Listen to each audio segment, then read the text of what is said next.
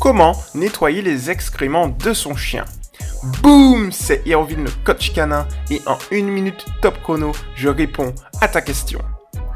Pour nettoyer les excréments de ton chien, il te suffit dans un premier temps de ramasser ces excréments et de les jeter. Logique.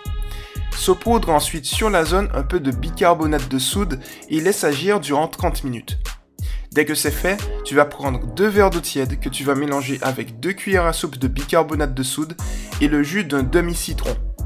Ensuite, il te suffira de nettoyer la zone avec ce mélange et de laisser agir durant 10-15 minutes. Puis tu nettoies l'excédent d'eau avec un chiffon ou une serpillière. La zone est désormais désinfectée et sans odeur. C'était Irvine le coach canin et à la prochaine. Ciao